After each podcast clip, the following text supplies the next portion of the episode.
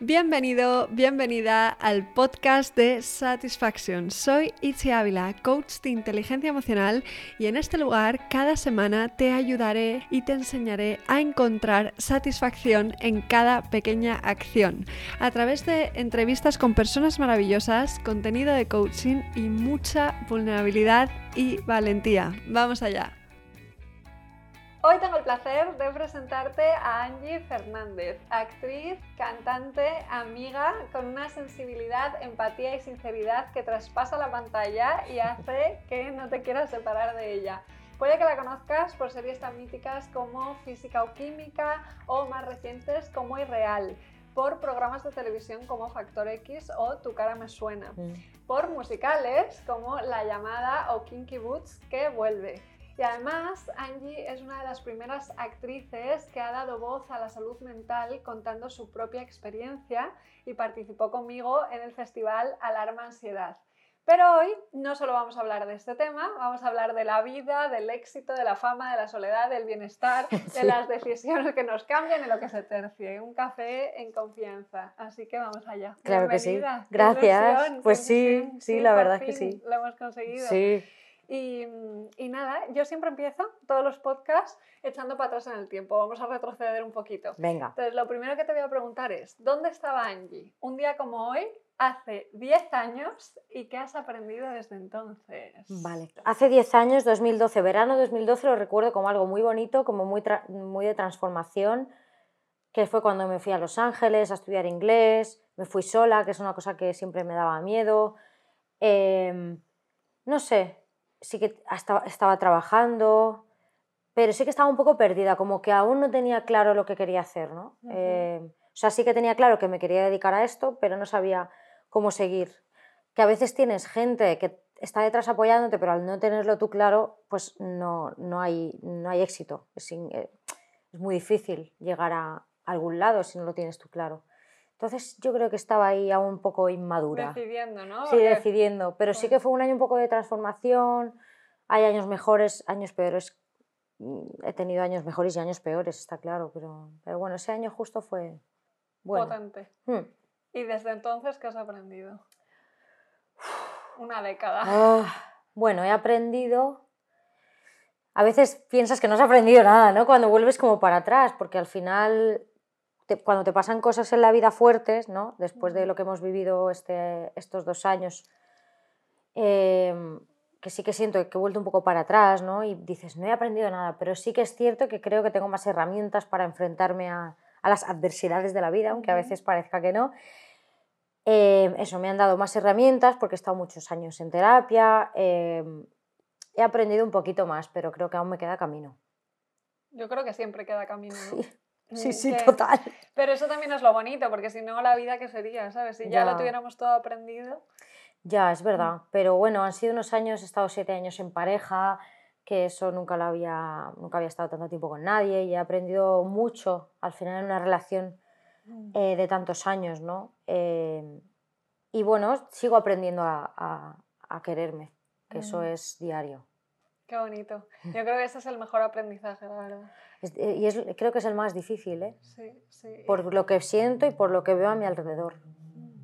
Por lo que ves a tu alrededor. Sí, en general, como que, mm, bueno, al final yo, eh, no es una cosa que se comparta siempre, ¿no? El decir, jo, me siento fea, me siento menos que, que nadie, o yo qué sé. Cuando estás así, no, no, no, es una cosa que compartas mucho.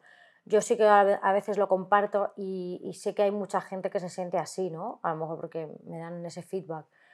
Eh, luego he visto personas que no, que se sienten súper bien con ellas mismas y, y, al principio es una cosa que rechazamos, ¿no? Nati Peluso puso un tuit hace, hace unos meses que yo le contesté porque me pareció tan honesto, dijo, ay, a ver si me acuerdo qué decía, pero decía algo como, como eso, que sí, que, que, les molesta, que os molesta ver cómo me empodero, cómo, cómo estoy una mujer que me mm. siento bien y que me empodero y que lo digo y que lo, y que lo siento así y así lo proyecto, ¿no? No lo, no lo contó así exactamente, pero ese era el mensaje. Y yo le puse como te admiro, porque es verdad, hace unos años y aún a veces sin querer pasa, criticamos, sobre todo entre nosotras, a una mujer que vemos que sube una foto que sale súper guapa, que enseña a lo mejor un poco más, no que enseñe un poco más, sino porque va pues con un Porque vestido más ceñido, ¿no? porque se siente bien y le apetece mostrar eso al mundo, ¿no?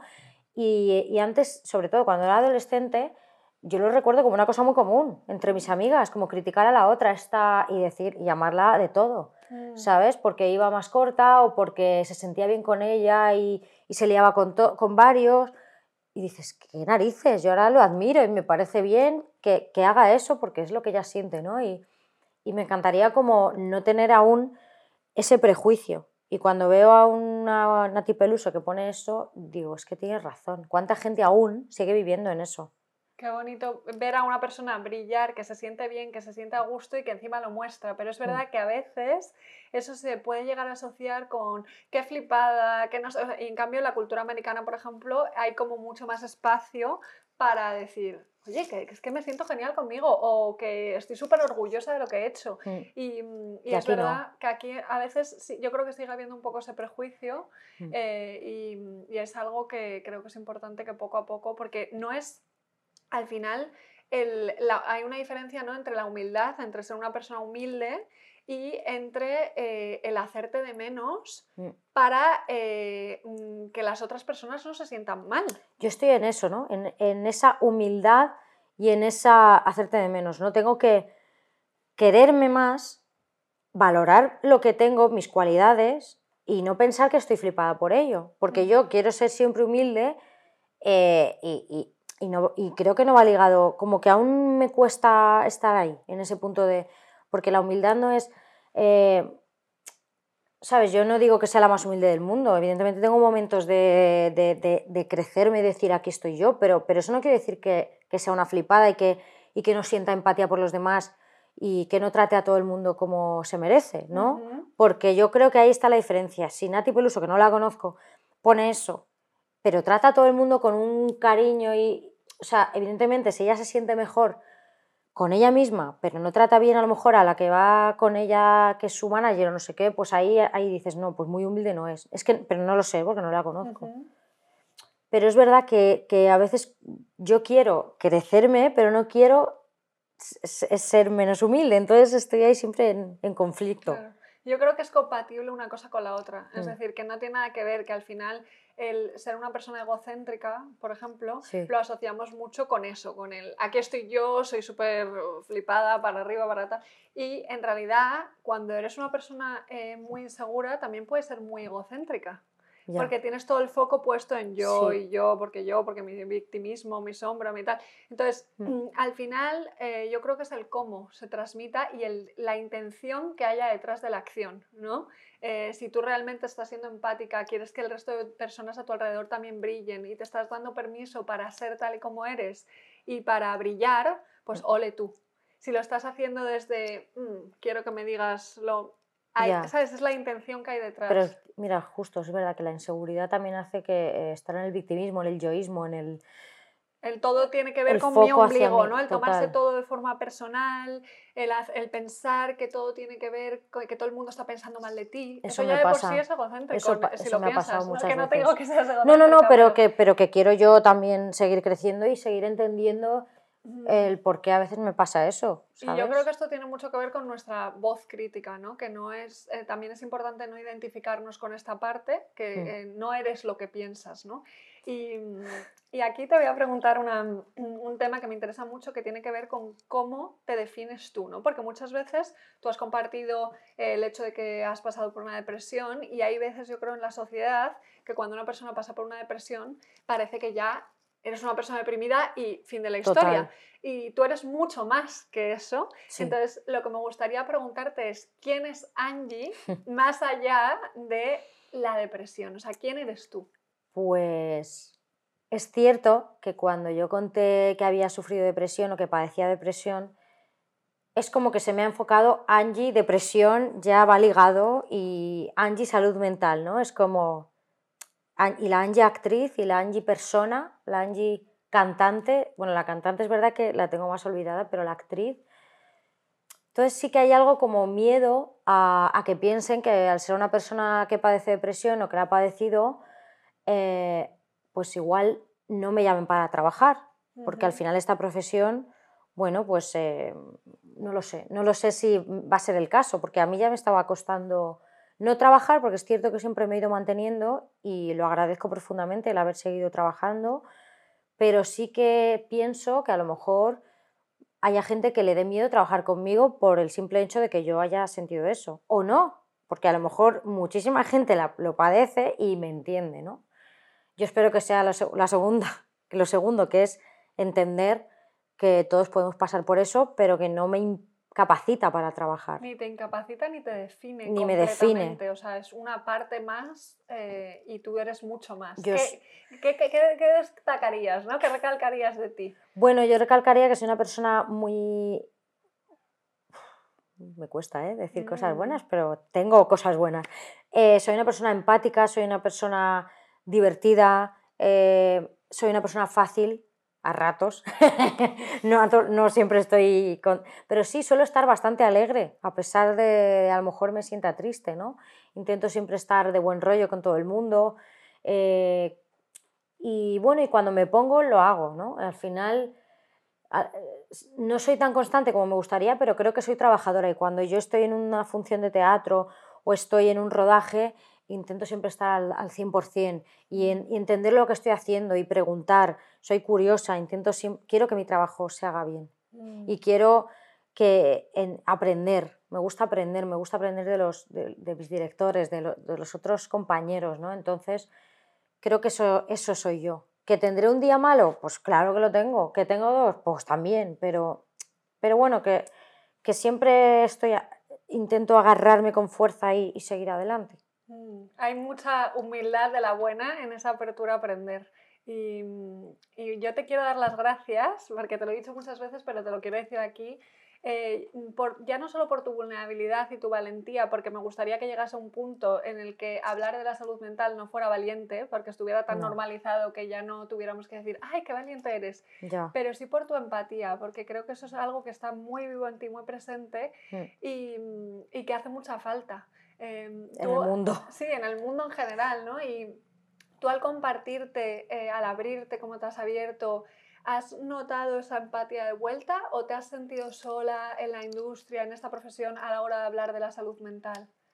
Eh, la vulnerabilidad es verdad que también la tengo, que eso creo que es bueno y a veces hace un poco de daño ser más de la cuenta, pero es bueno, una, todas las personas somos seres vulnerables, lo que pasa es que hay gente que lo, que lo tapa, ¿no? Que, lo tapa. Y eso a veces es peor. Mm.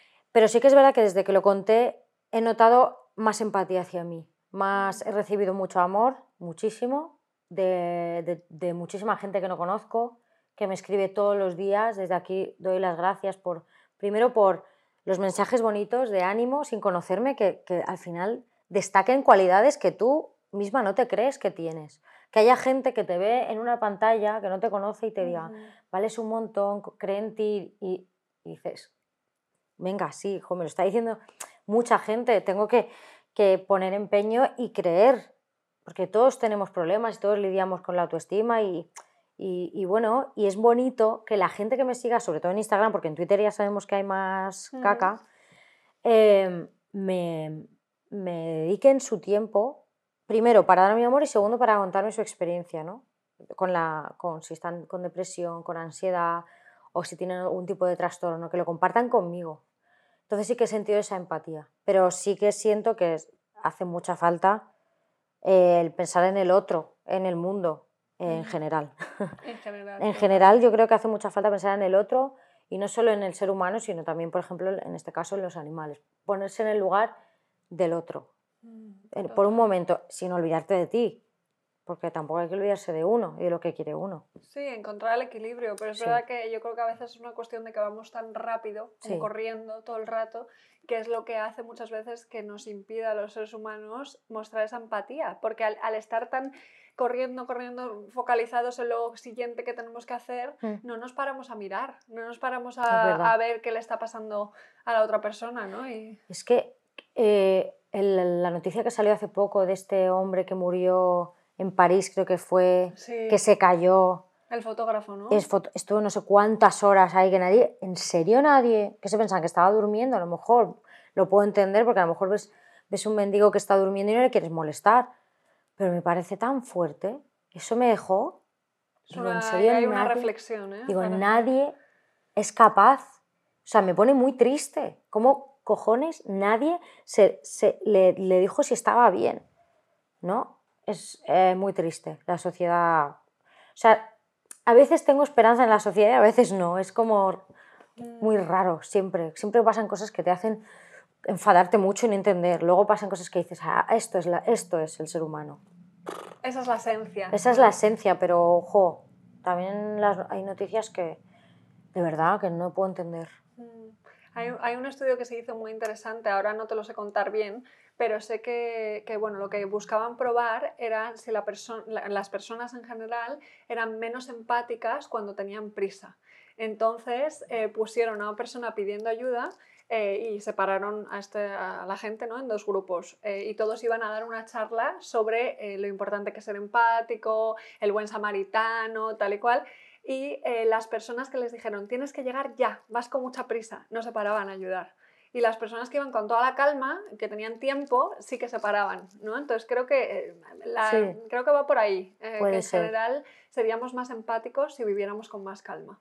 Yo voy muy deprisa también, no sé, voy a, toda prisa, entonces no sé si me pasa algo así, que nunca me ha pasado alguien que, o sea, sí me ha pasado que una señora se ha caído y me paré y, con mm. más gente al final le ayudas, pero nunca me, no sé, yo creo que me pararía, es que no sé, me mm. parece algo tan, no sé, no sé, es verdad que vamos muy deprisa, va todo muy deprisa.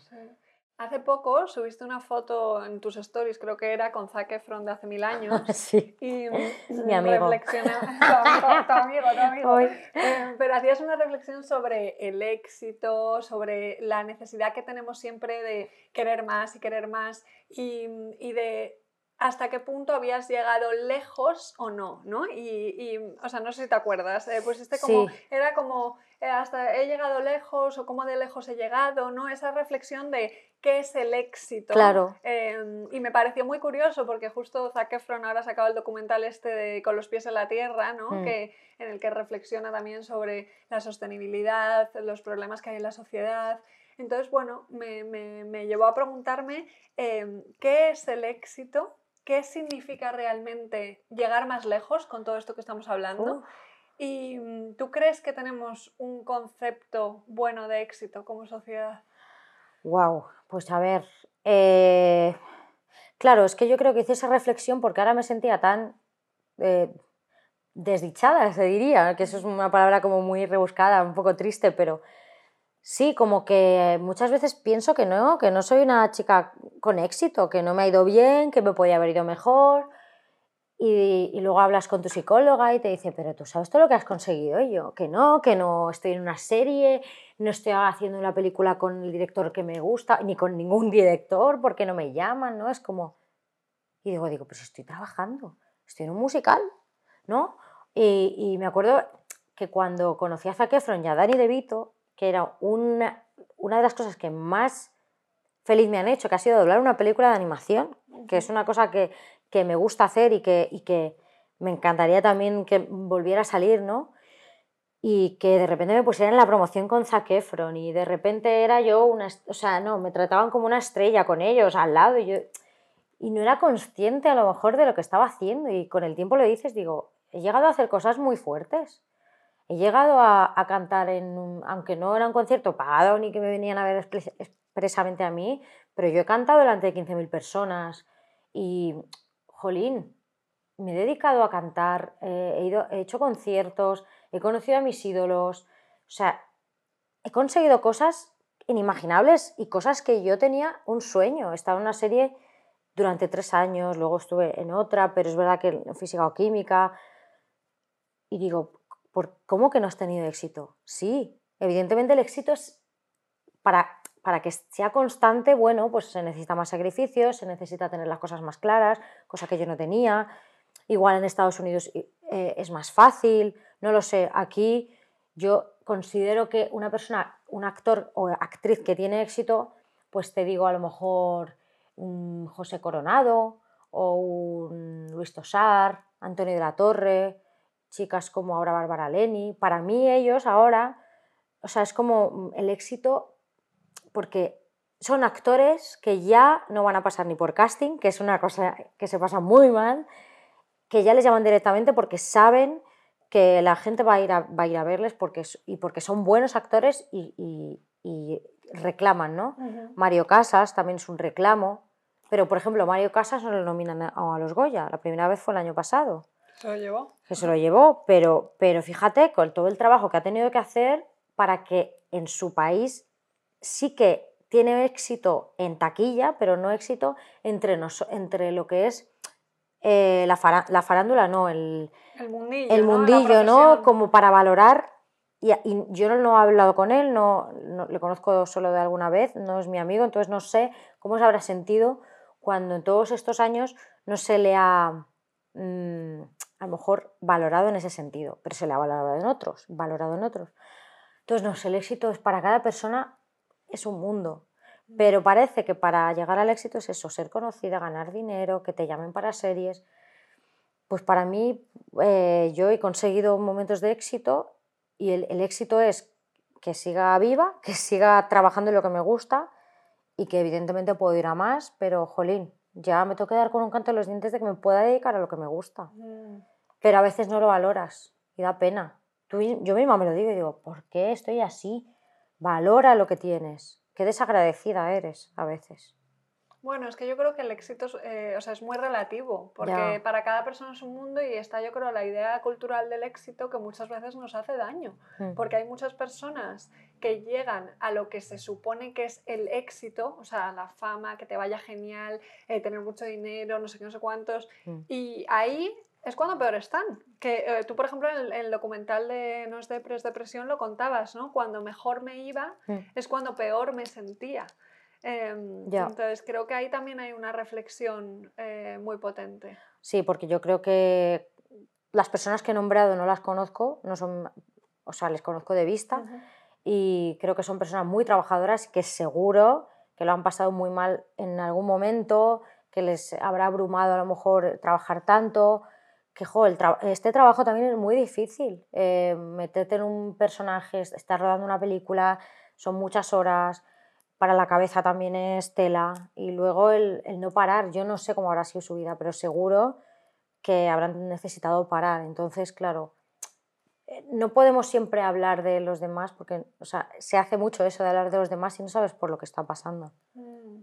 Yo creo que hay una diferencia muy grande ¿no? entre lo que se puede percibir como éxito desde fuera mm. y lo que sería un éxito personal. personal. O sea, cuando tú realmente te sientes bien y sientes eh, ese éxito, porque si no, ¿qué sentido tiene? ¿no? Eh, y creo que con las personas, ¿no? entrando un poco en el tema de la fama, que ya sabes que últimamente es algo a lo que estoy muy interesada, mm. em, existe esa creencia también de que cuando una persona es famosa y tiene, tiene todo, ¿no? Eh, no se puede quejar, ¿no? Que eh, como es que, bueno, eh, posa en el fotocall, tiene esta pareja, gana mucho dinero, entonces nunca puede sentirse triste, nunca puede sentirse mal. ¿Tú te has visto mm, limitada un poco por esta creencia externa, ¿no? De que te hayan juzgado o de, por sentirte mal, como diciendo, pero tú cómo te sientes mal si, si trabajas en no sé dónde o si tienes sí. X, Y o Z. Sí, en algún momento sí. No, no suelo, ¿eh? porque la verdad que ah, todo el mundo como que parece que se pone un poco en mi lugar y puede entender que me haya, que me haya, que me haya sentido así. Pero sí, en algún momento algún comentario he recibido de ese tipo. Sobre todo cuando lo conté, me, me caló mucho uno que decía, yo, tú de qué te quejas si yo tengo dos hijos, no llego a fin de mes, y te hace sentirte mal y te hace pensar que es cierto que no me debería quejar porque yo llego a fin de mes, no tengo nadie a, mi cargo, bueno, mis perros, que, pero no son unos hijos que no puedes dejarlos en ningún momento solos. Y tiene que ser muy difícil, ¿no? Esa vida también. Pero yo como no la he experimentado, no puedo hablarte desde ahí. Yo te hablo desde mis vivencias, desde que... Y no es por justificarme, es que todos tenemos derecho a, a, a, enfermar. O sea, no por tener más dinero no vas a coger el COVID, no por tener más dinero no vas a tener una depresión, es que no tiene nada que ver. Evidentemente tiene que ver la pobreza, tiene que ver también con la salud mental, porque una persona que, no, que no llega a darle de comer a sus hijos tiene que ser muy jodido. Yo no lo he vivido, entonces no puedo decirte, pero sí me pongo en tu lugar y, ojalá que esa persona haya conseguido eh, estar en paz, estar en paz, tener un dinero para poder sobrevivir y poder alimentar a, sus hijos. Yo desde mi posición, es una posición normal, pero que puedo vivir bien, Em, porque gracias a Dios estoy, gracias a Dios, no soy creyente, pero gracias a algo, eh, puedo me dedico a lo que me gusta y puedo comer de esto, pues sí que siento a veces que no me puedo quejar. Pero es que sin querer mi cabeza a veces no me deja disfrutar de nada. Mm. Y lo vivo de una manera que me gustaría no vivirlo así, pero es, es que no lo hago aposta. Y ahí estamos. Yo creo que no se trata de comparar un dolor con otro, o sea que por supuesto eh, la pobreza influye muchísimo en que una persona pueda tener una depresión, pero que tampoco hay que menospreciar el dolor que se siente muchas veces cuando se está arriba, ¿no? En la fama, que de repente has alcanzado todo lo que se supone que el mundo quiere y por lo que sea no te sientes bien. Entonces, mm. eh, se suele decir ¿no? que la fama es muy solitaria muchas veces. ¿Tú has sentido em, esa soledad al perder el anonimato en algunos momentos? Eh? Bueno, al final, sí, es verdad que la fama está muy ligada a la soledad. Eh, socializas mucho, en plan, bueno, yo no mucho, pero sí que es verdad que como vas a un evento y estás con mucha gente, pero a veces te sientes eso, muy, muy sola. Em, sí, yo puedo decir que me he sentido súper sola y me, a veces me sigue pasando, no, no sé. También al final yo era una persona súper abierta, soy una persona abierta, pero es cierto que con los años me he ido, no sé si por la edad o por eso, porque al final antes, me, ahora menos, ¿no? Y menos en Madrid. En Madrid la gente pasa bastante de, de, de todo, pero, pero me miraba mucho y, y, yo antes iba con, me gustaba ir con más colores, ¿no? Me da, pero ahora me da como vergüenza que me miren, ¿sabes? Por, no sé, me, me, he puesto un poco más una coraza, ¿no? Interesante esto. Sí. ¿Qué, en tu experiencia, ¿qué dirías para ti que es eh, lo mejor y lo peor de la fama? O sea, ¿qué han sido las partes buenas para ti? ¿Cuáles han sido las consecuencias, digamos? Bueno, lo mejor de la fama, bueno, igual es eso, pues que te inviten a, estrenos que de, de películas que te gustan, que te vistan, eh, que te regalen cosas, que, que, te paren por la calle alguna vez. O sea, no, no, eh, no que siempre te paren por la calle, pero es verdad que los comentarios bonitos siempre son, ¿no? Que tengas gente que, que te admira por, por, lo que haces, ¿no? Eso es como abrumador, ¿no? Es como una cosa de, en serio, porque yo soy así, yo admiro a muchas personas y si las conozco es como, ¿sabes? Y que me lo hagan a mí, digo, eh, perdón, ¿por qué? ¿Sabes? Es como que me cuesta aún asimilarlo eso. Y mm, lo peor, pues eso, ¿no? Eh, un poco es eso, perder el, anonimato, ¿no? El querer darte un paseo y que siempre te sientas observada. No, ya te digo que en Madrid menos. Es, a lo mejor sí cuando estoy de gira en algún pueblo o algún sitio, siempre te, pues te sientes más observado, sobre todo cuando sales más en la tele. Ahora que yo estoy, no estoy saliendo en la tele se nota, ¿no? Como que como que te recuerdan, pero que, ¿sabes? No estás ahí. No es como... No estás en o sea, el punto puedo, de Sí, puedo hacer una vida muy normal. En mi barrio saco a los perros en pijama prácticamente, no en pijama, pero sí en chándal y me da igual, ¿sabes? Y la gente va a lo suyo y siempre... Algún vecino me ha dicho, ay, tú, tú has hecho la llamada, tú tal, y, y muy, muy amables, muy, muy tal, con los perritos. Y, o sea, sí que vivo una vida normal. Es cierto que cuando, estás, cuando estaba en física era bastante diferente cuando estaba en física salías de fiesta y eso era, una locura. Sobre todo si ibas con los chicos. Claro, todos juntos. O sea, si íbamos todos juntos, eso era una locura. Eh, y nos han hecho de todo, nos han tirado del pelo, nos han tirado copas y nos han venido a, decir, oh, qué guay física, ¿no? Pero se han reído de nosotros. Y sobre todo los chicos, los chicos de los chicos y las chicas locas con los chicos, ¿no? Era una cosa bastante rara y ya te daban, no te daba muchas ganas de salir. Ahí es cuando lo pasabas peor, ahora yo estoy más tranquila. ¿Crees que esto, que la fama em, jugó algún rol o papel en eh, que tú tuvieras una depresión? ¿Crees que influyó? A ver, la depresión tenía que salir en algún momento porque vengo de cosas de cuando era pequeña que, que, tenían que salir. O sea, yo tuve una infancia feliz dentro de lo que cabe, eh, gracias a que mi madre estuvo intentando que no viera todo lo que pasaba a mi alrededor, pero bueno, en mi familia han pasado cosas que no voy a contar porque es parte de ellos y yo no tengo que contarlo de los demás, pero, pero no, no ha sido fácil para muchas personas dentro de mi familia y ni para mi madre, ni para mi padre, ni para mi hermana, ni para muchas personas, ¿no? Entonces, bueno, en algún momento tenía que salir. Yo también eh, sufrí la muerte de mi padre cuando nueve años, eso al final es una carencia. Todos los que hemos perdido a una familiar, a un padre o una madre, se no, en algún momento sale ahí, ¿sabes? Entonces, no es ni por hacerme la víctima ni nada, es como que tú vas conociéndote y entiendes por qué te comportas así, pues porque en tal. Entonces, eh, yo la, muerte de mi padre la viví, que tenía nueve años, la viví con mucha tristeza, pero es cierto que, con nueve años no eres muy consciente y yo pues me lo iba al colegio, mi madre mm, se lo trago todo para ella y, no, y nunca la vi triste, siempre estuvo ahí para, para que yo estuviera bien, igual que mi hermana, mi hermana tiene 11 años más, que mi hermana sí que lo vivió más fuerte porque tenía una edad ya de adolescente joven. Eh, lo que quiero decir es que yo me lo empecé a pasármelo súper bien con 13 años, con que mi noviete, mis amigas, en el barrio todo el día, eh, mis clases de piano, mis clases de baile. O sea, yo fui una, adolescente con momentos malos, pero, pero dentro de lo que cabe feliz. Y yo creo que cuando ya me vino todo, que fue cuando 16 años, que entré en Factor X, de repente tenía fans, de repente la gente me conocía, eh, luego mm, física o química, pues ahí yo creo que todo influyó. No solo la fama, o sea, el cambio tan fuerte, pero, pero yo recibí mucho amor, o sea, siempre he recibido mucho amor, menos estos momentos de que algún idiota nos tiraba copas o nos tiraba del pelo, no sé qué, pues siempre recibí bastante amor. Recibí menos amor a lo mejor de una pareja que de la gente de la calle. Y ahí es cuando, ahí es cuando empezó todo a, ir para abajo. Con una relación tóxica. y como a lo mejor fue eso el Eso fue el detonante, Yo creo que sí. Sí. Creo que fue eso. Eso y irme de Mallorca a Madrid, amistades es nuevas. Es eso, es un cambio, o sea, te cambia la vida de la noche a la mañana prácticamente. Y estás, todo lo que has mencionado, ¿no?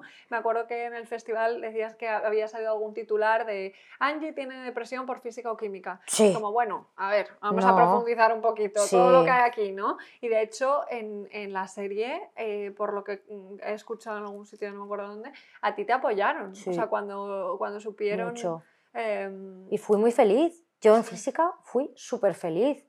Y, sobre todo al principio hicimos mucha piña.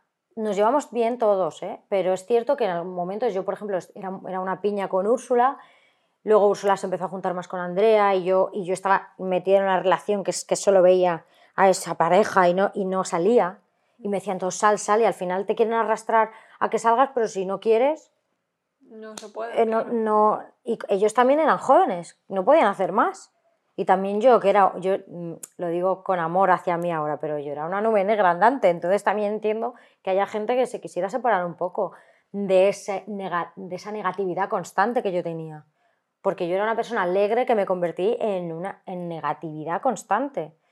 Pero es verdad que gente más mayor, eh, ayudantes de dirección, peluquería, maquillaje, como que hablaban conmigo, me, me enviaron a la psicóloga, una, ves a esta tal, o sea que me entendieron, ¿sabes? Y mis compañeros saben que lo pasé muy mal y ahora que nos estamos viendo más y hablando, saben cómo soy, me conocen perfectamente y, y bueno, siempre intentaron hacerlo como podían, pero ellos estaban lidiando con lo suyo que Úrsula también lo pasó mal por su movida, Andrea por su movida, o sea que... Mm, todos erais muy jóvenes. Éramos muy jóvenes todos. Todos vivisteis un gran cambio, es que fue muy fuerte. de cuál fuera eh, vuestra situación, ¿no? Pero al final yo creo que para todos, que sin excepción, mm. hubo un cambio muy grande. Totalmente. Entonces os apoyabais como podíais, lo hacíais lo mejor que podíais con lo que teníais en ese momento. Totalmente, es que no teníamos herramientas, no sabíamos cómo hacerlo mejor. Eso es, eh, eso es, eso es. Y han pasado 14 años ya. Que se Mira, calla, que el otro día me lo dijo Andrea y no me lo podía creer. Qué mayores. Y ahora de repente, con estas plataformas y tal que ha salido en algunos sitios, se está empezando a volver a ver, hay gente que lo está volviendo a ver, hay gente que lo está viendo por primera vez. Qué ilusión, tía, me hace. Eh, sí. Me encanta. Eh, es, es, maravilloso. Es muy guay. Es muy guay que de repente la gente que tiene ahora 15 años esté viéndolo, que me escriban, que me hagan, que nos hagan a todos pues edits ahora que se dice o photocams o no sé cómo lo llaman, es que yo estoy, soy mayor ya, pero, o me etiquetan cada día en algo y yo les veo y les hace ilusión que lo vea y que le dé a me gusta y digo, qué monos, tío, que están ahí, o qué monas, ¿no? Que nos estén viendo ahora. es que yo cuando, o que me paran por la calle el otro día una niña con 17 años, es que yo ahora en toda mi clase está viendo física. Porque claro, como éramos bebés y yo, es que es muy fuerte. ¿Cómo es la vida, no? Que ahora de repente tiene una segunda, una sí, segunda vida. Sí, total. Y tú en alguna ocasión has dicho como que física fue eh, tu mayor escuela, que Mm. aprendiste, ¿no? Ahí, ah, es que no erais, claro, es que hasta actuar aprendisteis ahí, Ahí, fue el primer trabajo y, y decías a veces, no, es que actuaba fatal en esa época. A ver, Ah, sí. Pero, pero lo que te voy a preguntar es, ¿a ti ahora de repente te salta eh, la voz crítica de cuando te ves o cuando sabes que la gente lo está viendo? ¿O estás en paz con la idea de que mm, te vean en tus comienzos? A ver, en paz nunca estoy, pero bueno, me hace ilusión, por una parte, luego cuando me etiquetan en alguna escena que la veo, hago, hago, uy, espérate, espérate. De repente digo, oye, pues no lo hacía tan mal. Hay momentos que digo que lo hacía fatal porque según qué escena, y luego decía, bueno, pues tío, para la edad que tenía y la poca experiencia, entendía lo que estaba haciendo. Mm, A pesar de que a lo mejor no se me entendía perfectamente porque se seaba un montón al principio, que yo además tiendo a ir muy rápido y a, a trabarme un poco, tengo que masticar las palabras. Me costaba a lo mejor eso, y, pero yo recuerdo entender muy bien, al, al principio no, porque al principio yo me estudiaba el guion, y, pero entendía lo que estaba haciendo y eso, jolín, digo, gracias a Dios que tenía intuición, porque si no, evidentemente yo creo que no me hubieran cogido. Eva y Yolanda, que son de las más directoras de casting más importantes de este país, algo vieron en mí que, que decidieron que estuviera ahí, ¿no? Total. Entonces tengo que valorar eso, que a veces me cuesta. Y es verdad que yo vi un cambio muy grande, eh, no he visto la serie entera, desde que sal- la vi entera en su momento, pero ahora como que qu- voy viendo cosas en, en- en Netflix y tal, y digo, bueno, yo noto un cambio real de una persona que se está, que está aprendiendo. Total. Y lo veo en todos, ¿no? Em, entonces fue mi escuela, total. Que eso te iba a decir, que tú al mirar para atrás eh, puedes usarlo para dos, de dos formas, ¿no? O para darte cuenta de decir, wow, mira todo lo que he mejorado, mira todo Mm. lo que he progresado, a veces creo que no he avanzado y cuando miro para atrás lo veo. Mm, O para sacar el látigo y juzgarte eh, en base a lo que sabes ahora, ¿no? Creo que es muy fácil que juzguemos a nuestra yo del pasado Mm. en cualquier ámbito, ¿eh? No tiene que ser en profesional de cómo actúas, sino en cosas que has hecho, decisiones que has tomado, con la información que tienes ahora. Mm. Eh, en tu yo presente, habiendo madurado, es muy fácil decir, jo, es que a los 15 años hice no sé qué. Claro, es que tenías 15 años. Pero claro, ¿cómo no? ¿Cómo no? Pero claro, en un sitio donde te ve 4 millones de personas en ese momento, eh, Claro. es fuerte. Y dices, hostia, esto lo, ha visto, lo, ha visto, lo han visto tantas personas en el, en el mundo, bueno, en España, y dices, y yo he hecho esto. Pero bueno, eh, está bien. O sea, ¿podría haberlo hecho mejor? Sí, pero lo hice como pude. Y Totalmente. ya está. Eso es, lo hiciste lo mejor que pudiste con lo que tenías. Igual que no lo disfruté tanto como hubiera gustado, en el sentido de que porque no estaba, yo, yo empecé a estar mal, pero lo hice, eh, lo disfruté lo- tanto como, como pude. Ya está. Eso es, Mm. eso es. Eh, las experiencias son lo que son, ¿no? Muchas Sí. veces eh, ten- desde las expectativas empezamos a creer que las cosas deberían haber sido de otra forma y, Y no, ha sido como han tenido son. que ser, es que más Sí. no, no podía hacer. Totalmente. Antes hablábamos de la soledad, ¿no? De que se puede llegar a sentir. Mm. Y, mm, y ayer estuve viendo tu videoclip de Sola en el Silencio, que ganó un premio, de hecho, en el Ya. Festival de Málaga, por el el videoclip. entendía y nada. tal. Digo, Eh, ¿qué hago yo aquí en el Festival de Málaga ganando un, un premio? Me Pues quedé un poco... Ya, mira, ya, y lo ganaste. Y sacaste, de hecho, dos discos, ¿no? Uno en el 2003, uno en el 2008. Eh, ¿Te gustaría volver a componer música? ¿Y crees que es compatible realmente el ser actriz y cantante a lo Lady Gaga? ¿O crees Ojalá. que hay prejuicios que pueden jugar en tu contra si realmente apuestas por, por ambas? A ver, estamos en el país en el que estamos, que es un país que hay muchísimo talento en, en- ambos, en, en ambos sitios, que, es- que creo que tenemos muchísimas cosas buenas, pero creo que siguen habiendo muchos prejuicios. Eh, menos puede ser, gracias a lo mejor a los Javis, gracias a otros referentes que tenemos, que, que no es que los Javis canten, pero como que Sí. ellos sí que apoyan a los talentos que cantan y actúan. Y... Pero es mi miedo, sí. Siempre tengo miedo como llevo, desde 2013 no he vuelto a sacar nada de música. ¿Por qué? Me pregunta la gente. Porque mm, he renegado un poco de mi voz, porque yo quiero que se me tome en serio como actriz. Que es una cosa que Mm. siempre he pensado que no se me tomaba en serio, porque no me salía nada desde física o química. Eh, tu cara me suena, eh, hice como mucha tele, que eso yo creo que a lo mejor ese fue el error. Yo recuerdo unos Goya que me invitaron porque hice Torrente 5 Vale. y entonces me, me- no, no me- no me nominaron, perdón, que me invitaron. Y yo me sentí como muy especial porque era como voy a los Goya por primera vez, en 2014 me acuerdo. Eh, me puse guapísima y bueno, me preparé mi look con mi estilista, con mi maquilladora, no sé qué. Y llegué allí y es verdad que sentía que no, que no, que no sé qué estaba haciendo allí. Me pasa mucho, ¿no? El síndrome del impostor que creo que tenemos Sí, todos. No, sé, no entendía qué estaba haciendo ahí. Yo, y yo pensaba que todo el mundo decía, o sea, si me veía Penélope Cruz iba a pensar, ¿esta qué hace aquí? Fíjate en las cabezas.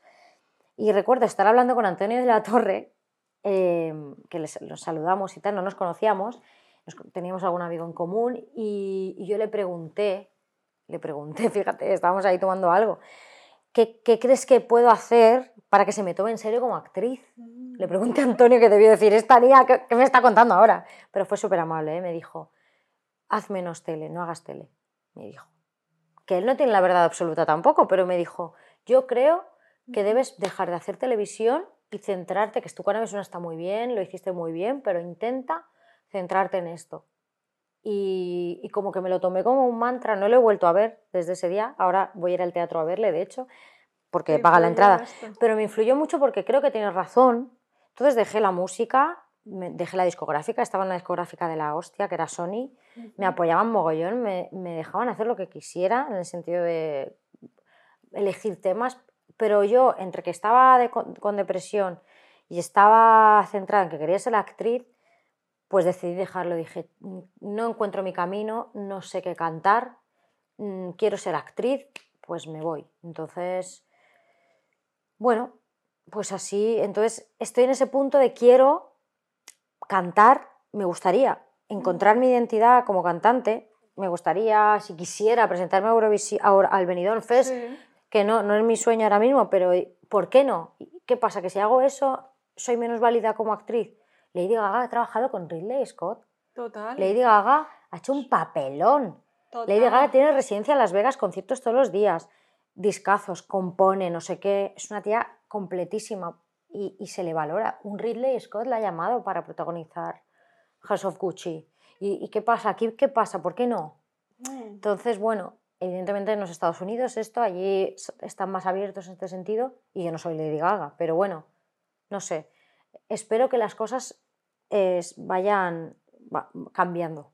Yo creo que al final Lady Gaga se convierte como en una referencia de posibilidad de lo que es posible, eh, eh, lo que podemos hacer, ¿no? Y hasta que no llega alguien como ella, eh, en cualquier ámbito, ¿no? Me estaba viniendo a la cabeza John Cortajarena, que coincidí con él hace muchos años, justo cuando estaba empezando a hacer clases de interpretación Mm. y estaba como el miedo de soy modelo, me van a juzgar porque ser actor, no sé qué, Ya. formándose, o sea, no de aquí voy a aprovecharme de que, ¿sabes? Que no sé, no sé, tampoco le he visto mucho actuar para decirte es bueno, es malo, ¿no? Eso al final son juicios de valor. Pero esta cosa de que, además en Kinky Woods, en tu musical, eh, se, se toca mucho este tema, ¿no? De darnos permiso para ser lo que seamos. Lo que seamos Eh, y sintamos, ¿no? Claro, Y, queramos. justo. Yo, es- yo es que siento en el, en el alma que, que- que es, es lo que me gusta hacer y lo que quiero hacer. Sí. Entonces, bueno, eh, no- puede ser mejor o peor, pero bueno, sí, sí, ¿por qué no?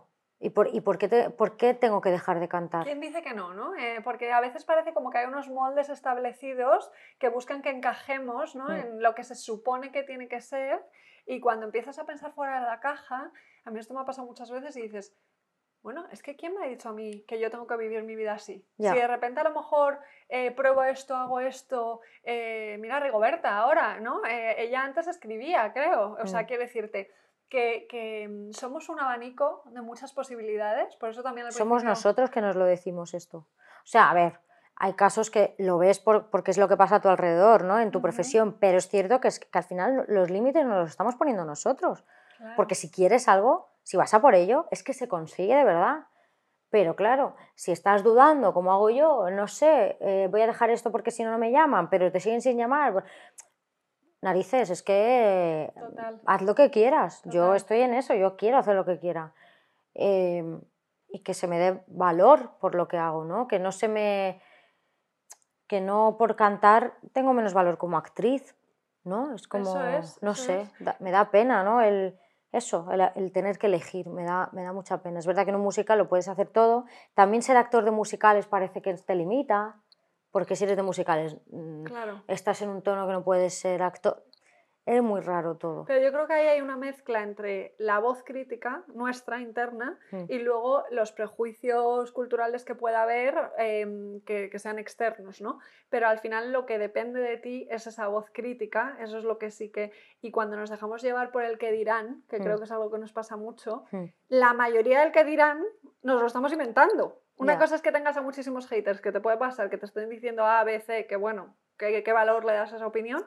Y otra es cuando lo que te está moviendo es el miedo al que dirán, cuando eso es lo que te está paralizando, al final ese que dirán son imaginaciones que tú estás teniendo, de lo que crees que van a decir, de cómo crees que te van a juzgar, pero si tú vas a hacer algo tuyo, si tú te vas a mostrar tal como eres, eso es único, porque no hay nadie igual, ¿no? Entonces nunca sabes eh, cómo, cómo, se va a responder. Es que la teoría es la que la tienes en la cabeza, pero luego la práctica es otra cosa, es complicado. Pero sí, totalmente. Al final somos nosotros los que nos ponemos los límites.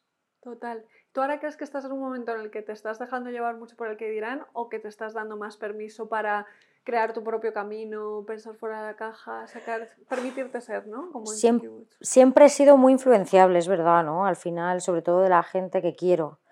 Que mm, si al final yo tengo una idea clara y mi madre me dice piensa otra cosa, me lo planteo, ¿no? Entonces, eh, hay que tener cuidado con eso, porque, claro, yo siempre pido opinión a la gente mm, de la que, de la que aprendo, ¿no? Al final, o de la que crees que, que, te que está para ayudarte, pues no solo del psicólogo, sino tu representante.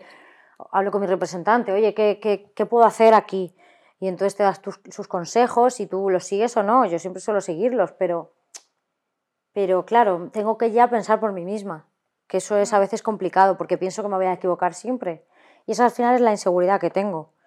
Es un bucle. La mm. inseguridad en todo, porque a veces también pienso hasta que trabajo menos por mi físico o por... Es que piensas infinidad de cosas. bueno, hay muchos factores que influyen, ¿no? Pero eh, al final yo creo que cuando tú pides opinión a alguien, aunque sea alguien que sepa, esa persona te da eh, su opinión desde sus filtros Em, y, lo que más funciona realmente es que tú te escuches a ti, que eso eh, no es, es más fácil decirlo que hacerlo, ¿no? Mm. Eh, me encanta una frase que dice tu personaje de Irreal que dice, no estás harta de tener miedo, ¿no? Eh, hay, hay, un poco algo de eso, ¿no? Claro, que se refiere en ese sentido a ser mujer, pero es verdad que estamos... Pero lo podríamos aplicar a, todo, ¿no? O sea, ¿cómo, ¿hasta qué punto el miedo nos paraliza? Total. a mí me paraliza mucho y ya y, me, y, estoy muy cansada de eso. No quiero que me paralice más. Estoy trabajando para que deje de paralizarme.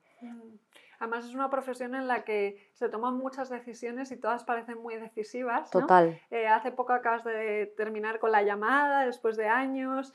A la hora de tomar decisiones, eh, ¿eres más decidida a lo hacemos y ya vemos cómo es la llamada?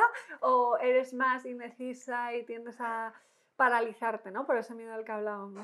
tengo las dos cosas. Soy súper impulsiva, muy visceral, pero me paralizo también mucho. Entonces, depende el día.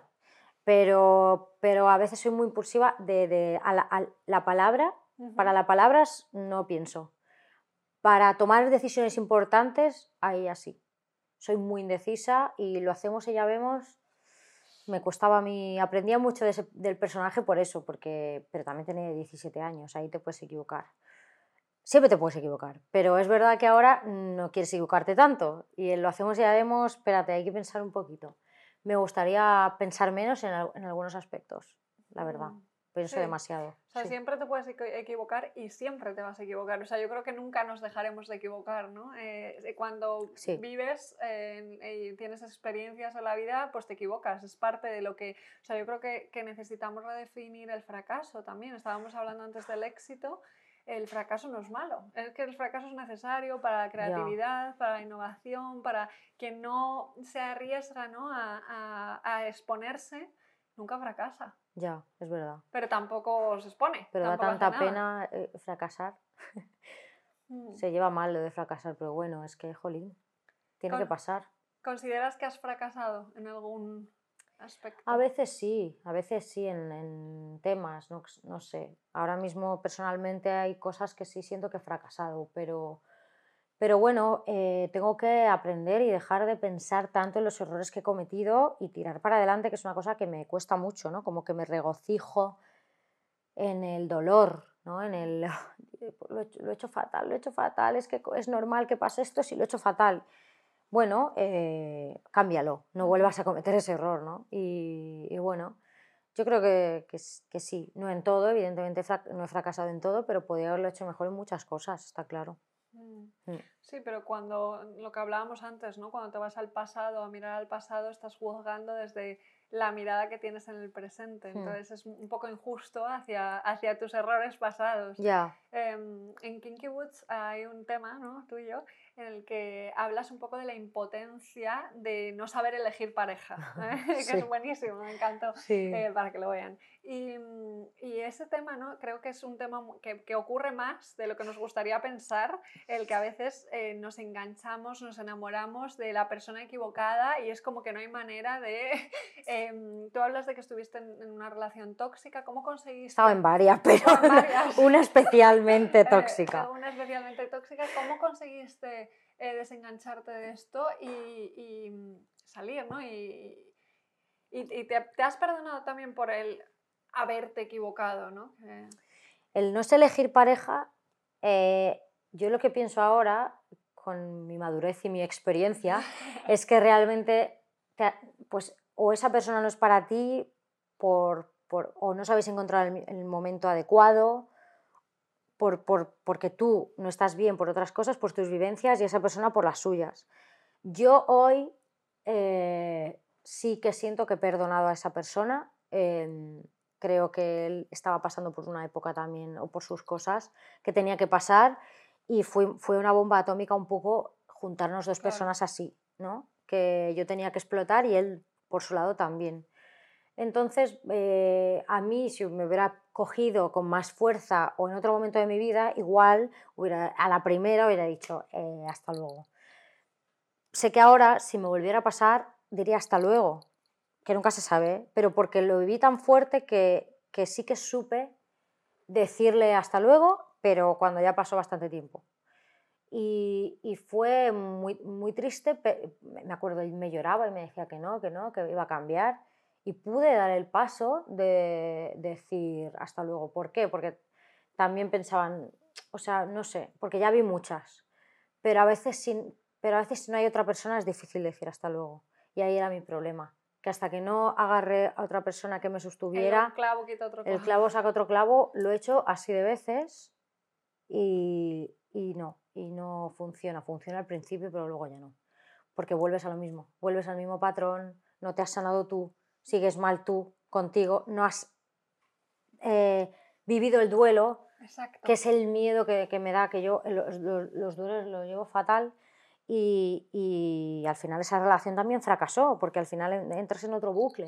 Y Mm, yo tenía el patrón aprendido de comportamiento con la otra persona que era tóxico, lo apliqué a la otra persona, la otra persona tenía sus movidas, otra bomba, entonces Repites otra vez. sí, Eh, y eso es también porque al final esa segunda relación se convierte como en una anestesia eh, para no permitirte sentir el dolor de lo que estás cerrando, ¿no? O sea, Sí. este- porque al final nos podemos anestesiar emocionalmente de muchas formas, o sea, comiendo, viendo Netflix, con alcohol o con una nueva pareja. es que no pasar el duelo a mí me hizo que, eh, lo sabe esa persona perfectamente porque se lo dije, de repente llevábamos un mes y yo lloraba, lloraba, y, por la otra persona, porque le echaba de menos y se lo dije, digo, es que no, es que no me lo puedo quitar de la cabeza, ¿Cómo- ¿cómo no me le voy a quitar de la cabeza si yo en realidad siempre le quise, me hizo mucho daño, me hizo mucha mella, hizo mucha mella en mí y no viví el duelo?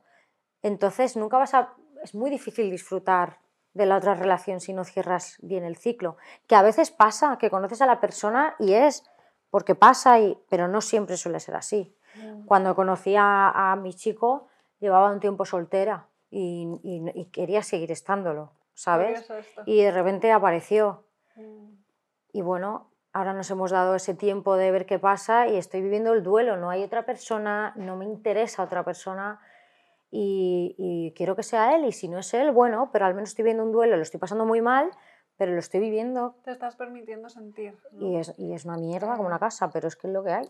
Es impresionante lo que hacemos los seres humanos para evitar sentir el dolor, ¿no? Es como que buscamos reprimirlo de todas las formas y al final acabamos sufriendo más. El dolor es inevitable, el sufrimiento es opcional, ¿no? Y parece como que inconscientemente elegimos el sufrimiento porque estamos haciendo todo esto para no sentirlo, para no sentirlo, al final se acumula y, y antes o después eso que no has sentido va a volver a ti, ¿no? Y vas a acabar llorando en la situación menos esperada o hmm. dos años más tarde o diez. Eh, pero yo creo que, que cuando nos, no nos permitimos sentir el dolor pasa factura. Sí, es que yo igual ahora estoy viviendo un poco todo eso, ¿no? Lo que a lo mejor no he sufrido en su momento, estoy ahora. No, pero es, a ver, es también normal cuando llevas tantos años con una persona. También es el apego.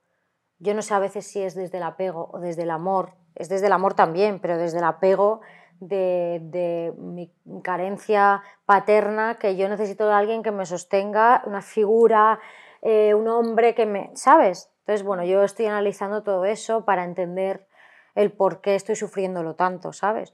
Porque lo de sufrimiento es opcional, no sé yo, ¿eh? Es que yo te juro que decidiría no sufrir porque es que es muy... Yo estoy harta, un poco cansadita de, sentirme así, pero a veces no lo puedo evitar. Bueno, esto al final de lo que hablas, el dolor es la parte de, tu emoción, de lo que sientes. El sufrimiento tiene que ver más con la historia que tú te cuentas, ¿no? Con lo que piensas, con lo que te imaginas, con lo que tal. La imaginación es más traicionera. Total. Si, tú, si se muere alguien o de repente tú vives una ruptura, está claro que va a haber dolor, porque hay una pérdida de un tipo u otro pero ya luego todo lo que añadimos ahí pensando y dándole cuerda es lo que yo creo que hace que suframos eh, mucho más. Uy, yo que soy, pa, pa, pa, pues imagínate. Mm, Estamos aquí, nos sentamos un rato y cambiamos el mundo, ¿no? Arreglando sí, ojalá, ojalá. te, has dicho muchas veces que te gustaría arreglar el mundo, pero que es complicado, ¿no? Si de repente te dieran aquí una varita mágica y te dejasen materializar cualquier proyecto que tú eligieras que te, que te sirviese para... Em, cambiar el mundo, para mejorarlo? ¿Qué te gustaría hacer? Wow. Eh, a ver, siempre tiendes a pensar en algo para ti, ¿no? Pero con el corazón en la mano, diría que el fin de la existencia de las macrogranjas. De corazón. Esto, ¿eh? Ahora, es una causa con la que es que, es que me, me, da una rea que digan que no, que no, que aquí se trata muy bien a los animales. No, lo siento, no quiero dejar sin trabajo a miles y miles de personas. De corazón no quiero que se queden sin comer ni sin trabajar. Pero no se hacen bien las cosas. A los animales no están bien cuidados, no están bien. Se les maltrata y luego la gente que come esos animales está comiendo una cosa muy maltratada que la pasa muy mal. Y que no nos mientan más porque existen, están y ya está. Entonces, si pudiera cambiar eso, yo, eso también me crea mucha tristeza y mucha ansiedad. El, cómo se trata no solo al ser humano, sino a los animales. Me produce, me cuesta mucho dormir, o sea, duermo porque al final, pero entiéndeme, que me cuesta mucho como, como que no me afecte tanto, ¿sabes? Empatizas mucho con eso, ¿no? Yo creo que aparte de evolucionar, igual que el tabaco, cada vez, cada vez hay menos gente que fuma, hmm. etcétera. Eh, bueno, desaparecen unos trabajos, pero con la idea de evolucionar aparecen otros, ¿no? Eso es un poco como esta, una puerta se cierra, otra se abre, y, si queremos evolucionar van a haber cosas que van a cambiar. Como la tauromaquia, ¿no? Que es como, como, bueno, claro, es que, me, es que entonces de qué vivimos. Eh, o, lo de, me hace mucha gracia lo del toro sin nosotros es que no existiría. Es como, eh, por favor, o sea, vamos a, pensar con la cabeza. El toro existiría y viviría muchos años más de lo que vive. Vive súper bien, sí, pero podría vivir el doble, ¿sabes? Y dedícate a otra cosa. Hay toreros que están en la tele trabajando, de colaboradores, están ganando su dinero, pues que se dediquen a otra cosa, no a matar a un, a un ser vivo. Es que me parece algo que no lo puedo entender o que se le toree tranquilamente sin tenerle que matar o pinchar. Claro. Es que no lo, te juro, una violencia, ¿no? No puedo entender que estemos en... Es que me pongo hasta a temblar, tía. No lo puedo mm. entender. Me, me, produce una tristeza terrible que sigamos así. Me da mucha pena. Es, hay una reflexión muy potente ahí también y yo creo que es, que es una cuestión de que si queremos evolucionar hay cosas que, que necesitan cambiar. Eh, y, que, esa gente que, que- que mata a, a los cerdos a diario, que se han visto vídeos de cómo los tratan, luego se han visto mm, que hay muchas patologías ahí heavies, o han, o han maltratado a su pareja, o son violentos mm, en general. O sea, cuidado ahí, que ver cada día sangre y oír el dolor de los cerdos, esto para aquí no es bueno. O sea, es una cosa muy violenta.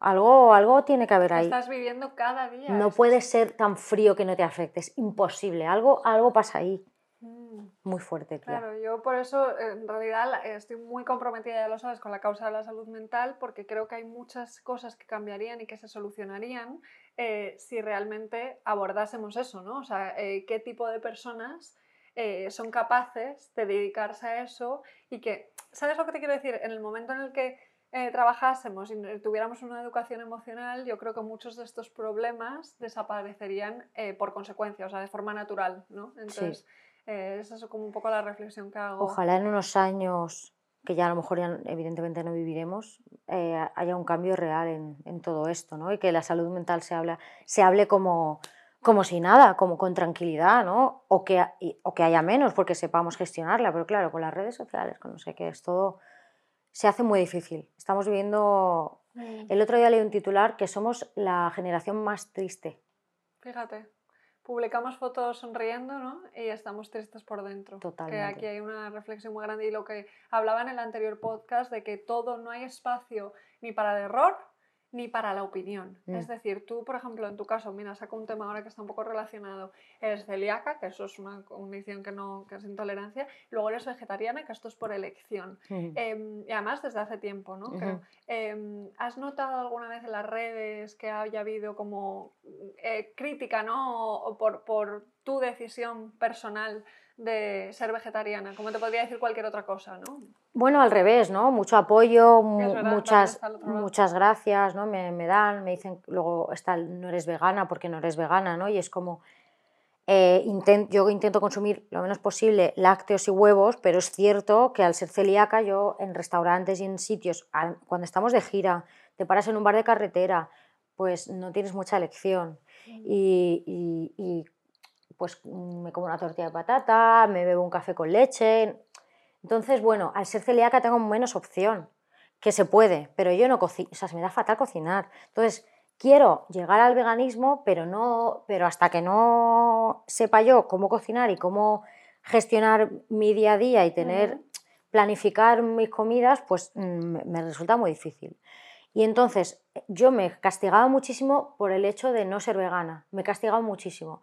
Y luego veo que, al- que intento dar voz a los animales ma- maltratados, que a veces me siento un poco em, hipócrita porque a veces consumo leche, porque la industria láctea es un tema muy Ajá. heavy, leche me refiero a queso y tal. Entonces, em, te haces también daño ahí. Pero, pero, pero entonces yo lo que he cambiado ahí el sentido de estoy haciendo un poco más que otros que, están, que son carnívoros por, por el medio ambiente, por los animales, eh, ya he dado un paso, no me castiguéis por eso. Exacto. Vamos a, vamos a ver lo positivo de esta situación, que Mm. cada vez más gente es vegetariana. Ya llegará al veganismo, ya llegaremos, pero Total, da- dame mi tiempo y, y entiende que no soy 100% vegana porque, bueno, porque mm, mi circunstancia no me lo permite. Hay por ahí un dicho que dice, es mucho mejor que haya miles de veganos imperfectos que unos pocos perfectos, ¿no? O sea, como que al final... eh, pero bueno, yo de lo que hablaba más aquí es de la polarización que hay de o eres, eh, o eres de comer carne o eres de comer... eh, ¿Sabes? O sea, como que parece que no hay lugar en muchos sentidos, en muchas conversaciones, para la diversidad. Y creo que eso se convierte muchas veces en un problema porque no se abre conversación eh, constructiva, ¿no? Es muy desde la crítica de Sí. o estás conmigo o estás en contra mío. Sobre todo los carnívoros con lo- el vegeta- los vegetarianos y veganos, ¿no? Es como sí. una cosa que yo al principio me enfadaba mucho por, por ver que alguien comía carne y ahora digo, bueno, es que es su elección, yo no puedo, no, y no, no se discute ni nada. Yo si vamos a un restaurante que se puede comer de todo y soy la única que he pedido un arroz con verduras y todo el mundo está comiéndose, que traen, hace poco me acuerdo, se traje, la típica plancha que te fríes tu solomillo y, y- Y bueno, yo estaba ahí oliendo el humo y, con, y me estaba dando un... O sea, pero no dije nada porque yo no puedo cambiar a las personas.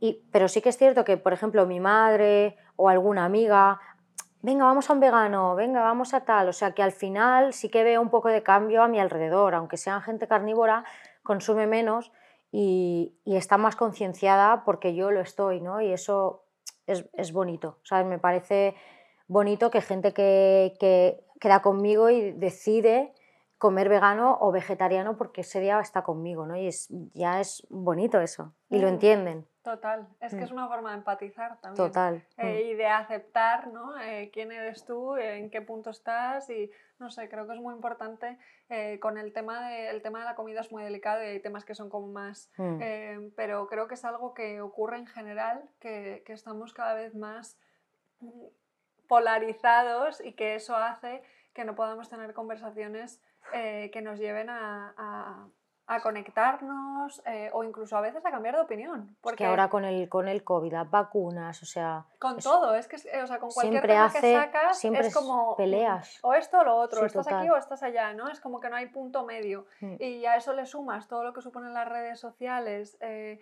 a nivel de lo que hablábamos antes, ¿no? de cómo cada vez hay más personas que están siendo famosas, ¿no? que están habiendo estas dinámicas, que son, eh, lo que ocurre con la fama, por ejemplo, es que en vez de haber dinámicas eh, horizontales, eh, que son de tú a tú, de igual a igual, se generan dinámicas verticales, que es una persona está por encima de la otra. Em, eh, de forma inconsciente muchas veces, no porque nadie tenga la intención de. Pero por los seguidores, los likes y esto claro, o sea, se crea una cosa ¿no? que, que no es como recíproca, que no es como igual. es una persona está por encima, otra por debajo. Mm. Cada vez eso se expande más y yo creo que esto va a traer muchos problemas. Eh, tú em, en tu cara me suena, imitaste a Bisbal, si no me equivoco, y es, le admirabas antes, ¿no? Sí, mucho. Mucho. Entonces, al tú haber admirado a otras personas, como me contabas antes, ¿eso te ayuda a empatizar con el fenómeno fan, ¿no? Y con, con las... Sí. Lo, lo, entiendo, lo comprendo más, porque es verdad que yo conozco gente que se dedica a esto, actor, cantantes o músicos que no, que son fans, o sea, admiran a gente, pero no como para pedirles una foto. En cambio yo, eh, muy educadamente, sí que he pedido fotos. Pues tengo una foto con Jared Leto, tengo una foto con los Red Hot Chili Peppers, tengo fotos con Liam Gallagher, o sea, con gente que admiro profundamente. Y yo lloraba cuando, cuando los conocí, o sea, me quedé loca cuando me pasó eso, ¿no? Y, y entonces puedo entender eh, esa sensación pero no entiendo que, que, sea hacia mí, porque yo no me, no me veo, evidentemente, a la altura de ellos. ¿Pero por qué crees que se da? O sea, ¿por qué crees que ocurre el fenómeno fan? Tú que lo has vivido, ¿no? Aunque sea con otras personas. ¿Por qué se da? O sea, ¿por qué de repente te hace tanta ilusión o, lloras o te emocionas? Bueno, al final es un referente, una persona que te inspira, que te acompaña en tus días, a lo mejor malos o buenos, ¿no? Una, si escuchas la música, yo, yo escucho mucho a los Rejo, he ido a conciertos suyos, son como, mm, eh, no sé la historia, son parte ¿no? de tu vida y, y jo, admiras mucho la música, lo que han compuesto, has visto un documental de ellos, ¿no? Entonces te, los, los, los pones muy arriba porque están, porque han llegado arriba, ¿no? Eh, se da por eso, ¿no? También es necesario admirar, yo creo que es bonito admirar y aprender de, de, la gente, ¿no? Mm, totalmente. Yo creo que al final todas las personas nos influenciamos unos a otras, ahora que está esto del influencer, y que hay una diferencia muy grande entre admirar e idealizar. O sea, son dos cosas Idealizar ya yo creo que em, es, que a veces lo hacemos. A veces lo hacemos. Los que, admira, los que somos fans sí que idealizamos un poco, porque mm. pasa. No, no, a mí eh, me ha pasado totalmente. Idealizas, te encuentras a la persona que tal y dices, ay, pues, mm, pues me ha tratado mal o ay, pues, pues ya está, ¿sabes? Ya, ya he cumplido un sueño, ya... Idealizas porque al final es una persona normal, que mm. tiene, ha pasado sus movidas chungas también y, y está ahí porque se lo ha currado, ¿sabes? Entonces, idealizamos también en pareja, que eso es súper común. Súper común, totalmente. Pero, pero sí, tenemos que intentar separarlo. Admirar con idealizar. Son dos cosas diferentes. Y antes de llegar a las preguntas del final, hablando de admirar y de las personas que nos influyen, eh, tu padre cantaba y tocaba la guitarra, ¿no? Entonces, eh, ¿crees que él influyó en que tú te dediques a cantar, que llegaras a Factor X? Em, ¿Ha sido la música una gran compañera ¿no? en, en tu vida eh, Sí. en momentos difíciles? Sí, en mi casa mi padre cantaba todo el rato y tocaba la guitarra, mi hermana cantaba y mi madre también. Ah, Curiosamente, mi madre tiene una voz muy bonita y me ponía música de todo tipo. A mi padre le gustaba el flamenco, a mi hermana le gustaba Michael Jackson, a mi, yo qué sé, mi madre, bueno, a mi madre le gustaba de todo. Eh, Gloria Estefan, Barbara Streisand, ¿no? Es como, es Cristina Aguilera, es, es como que mi familia, aunque mis padres estuvieran separados, yo cuando estaba con mi madre escuchaba una, o sea, siempre se escuchaba música, mi hermana canta divinamente y, y con ella aprendí mucho. Y con mi padre era con el que menos estaba. Al final mi madre era quien tenía la custodia. Bueno, custodia, no había custodia. Bueno, sí. Pero bueno, que mi padre me veía los fines y a lo mejor no lo escuché tanto, pero desde pequeña tengo vídeos de, con él de que, porque mi, mi madre trabajaba y él se quedaba conmigo, curiosamente, que pues siempre es al revés, y él me ponía música todo el rato y, y can- y hacía que cantara con la guitarra, o sea que evidentemente han sido mis mayores influencias y me hubiera encantado que mi padre hubiera visto todo lo que he hecho y que me hubiera ayudado ¿no? a, a componer canciones. Seguro Total. que hubiera sido muy bonito. Pero bueno, la vida es, es así y todo pasa por algo y, y bueno, pero vamos, le, le recuerdo siempre cantando, Mm, sí. Qué bonito. Sí. Somos lo que somos, yo creo, gracias al- a, todo- todas las influencias que Total. tenemos, ¿no? Eh, y eso es lo que al final nos convierte en la persona que somos. Así que bueno, Mm. eh, a ver si te animas a componer, ¿no? Ay, ojalá, sí, ojalá. Yo confío en que sí. Es que hace poco dije, en, puse en Instagram, porque es verdad, y, hablé, y le pasa a una amiga mía que estuvo, estuve hablando luego con ella, que, es- que también canta, eh, que últimamente estoy muy desconectada de la música, cosa que me parece un poco triste, pero bueno, también tengo que entender que ahora mi cuerpo, mi cabeza pide silencio y que a mí la música me lleva a sitios que a lo mejor ahora mismo necesito no estar. Me emocionan mucho las notas, todos, todo me transporta a algún lado o me hace sentirme de una manera. Entonces escucho a lo mejor música más que, valor, que música que la gente critica, pues a lo mejor me pongo reggaetón porque, porque Bueno, porque te ponen otro mood. me En ponen un mood estado. que no tengo que pensar en nada, las letras no significan mucho, entonces es que me, me da igual. Si me apetece como evadirme y pasarlo bien, escuchar eso, porque no me lleva a sitios donde me lleva una música que, que escucho siempre, ¿no? Entonces me pone como triste, pero tengo, volveré a conectarme con ella y, y porque sí, porque para mí es mi vida la música también y, y vamos desde pequeña. Pues con eso nos quedamos, ¿no? Con que somos lo que nos influye y que la música nos transporta, eh, tiene la fuerza, ¿no? De emocionarnos. Total. Y vamos ahora con las preguntas del final, que son Venga. las que hago siempre. A ver qué cuentas, amiga. Eh, la primera es, ¿quién te ha inspirado especialmente a nivel profesional y a quién te gustaría que entrevistase en un episodio de este podcast? Eh, ¿Quién me ha inspirado? Bueno, me ha inspirado mi, mi madre, eh, me ha inspirado Beyoncé. no sé, me, me- me inspira mucha gente, sinceramente, ahora- pero no quiero enrollarme más. ¿Y a quién me gustaría que entrevistaras? Eh, bueno, me gustaría que entrevistaras a, no sé, a otra mujer. No sé, luego te digo, no lo sé. No sé a luego me quién. dices, así es sorpresa. Pero seguro que mucha gente tiene muchas cosas que decir. No sé. ¿Qué asignatura añadirías en todos los colegios del mundo si pudieras? Eh, la asignatura, la ética, ¿no? Pero la ética no la filosofía de Sócrates, porque eso es muy, mm, o sea, evidentemente eso a lo mejor hace falta, pero la ética, ¿no? Y la, la educación eh, emocional y sexual. Mm, qué importante esto. ¿eh? Sí, Total, yo creo que es la respuesta más sí, común a esta pregunta. sí. Vale, em, siguiente. ¿Hay alguna frase o cita que te haya transformado, que haya mejorado tu vida? Bueno, sí, siempre me he dicho mucho, tú creas tu propio destino. Mm. Eh, que creo que hay gente que dice que no, que el destino está escrito y yo pienso que puede ser, pero que tú también lo- tienes la posibilidad de cambiarlo. Cada decisión cuenta, Mm. totalmente, cada Sí. paso. Tú creas tu camino, me gusta. Ahora, ¿cuál es el libro que más recomiendas? Sinceramente, tengo que leer más, no leo tanto. El último que me compré, eh, o sea, es que me, me cuesta como, como ponerme, y tengo muchos, ¿eh? Pero yo os recomiendo siempre a la gente que le pasa como a mí eh, que lean biografías eh, de, de gente que le inspire, que eso siempre motiva mucho. Yo me he leído biografías de John Lennon, de Freddie Mercury, de Kurt Cobain, de Frida Kahlo. Siempre es muy guay eh, de gente que te inspira. Mm, qué guay, qué Mm, bueno, qué mm. interesante. Es que al final en las historias ajenas no hay mucho Sí. para nuestro propio crecimiento. Sí. Mm, qué bonito. Siguiente es, ¿qué tres cosas haces cada día para cuidarte? bueno, eh, me ducho, como y, yo qué sé, es que no, o sea, me quiero cuidar más, estoy en esa fase de, es verdad que me cuido más que antes, pero eh, intento cuidar mi alimentación, pero sí, yo creo que lo principal es la higiene personal, luego eh, la facial, ¿no? Tu- Verte que la cara, que al menos te cuidas un poco. Carmen Montalbán. Carmen Montalbán siempre, pero intento siempre como, como eso, como verme yo por fuera. A veces no, hay días que no tienes ganas, es verdad. Pero yo creo que eso, y comer y, y beber, y beber agua. Nos vale, nos vale. Be- debería beber más agua. Es que es verdad que, que a veces Lo te- básico, lo básico. lo básico es que em- hay que empezar por ahí, si no lo demás, Total. difícil. Total.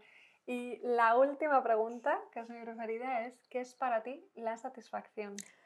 La satisfacción es encontrar un poco, eh, encontrar paz, ¿no? Eh, encontrar paz en, en el- en casa, estar bien en casa, encontrar paz en tu relación y en el trabajo, ¿no? Porque la estabilidad es complicada, la felicidad no es eterna y la satisfacción es sentirte en paz, cosa que también es un poco difícil, pero bueno, Sentirte en paz contigo, ¿no? Sí. Eh, independientemente de lo que pase. sí. Qué bonito. Mm. Pues hasta aquí hemos llegado. Gracias. Gracias a ti. Gracias, amor. Hasta aquí ha llegado la entrevista con mi querida Angie. Espero que la hayas disfrutado tanto como nosotras aquí rajando largo Sí, sí, sí, vamos. Y, y nada, eh, seguiremos compartiendo sobre este tema, que es un tema en el que estoy mucho ahora, los efectos psicológicos de la fama, ¿no? cómo se vive. Y, y nada, ya sabéis que os podéis meter en itziavila.com para solicitar una sesión gratuita de coaching si os interesa. ¡Mua! Mucho amor y satisfacción. Adiós.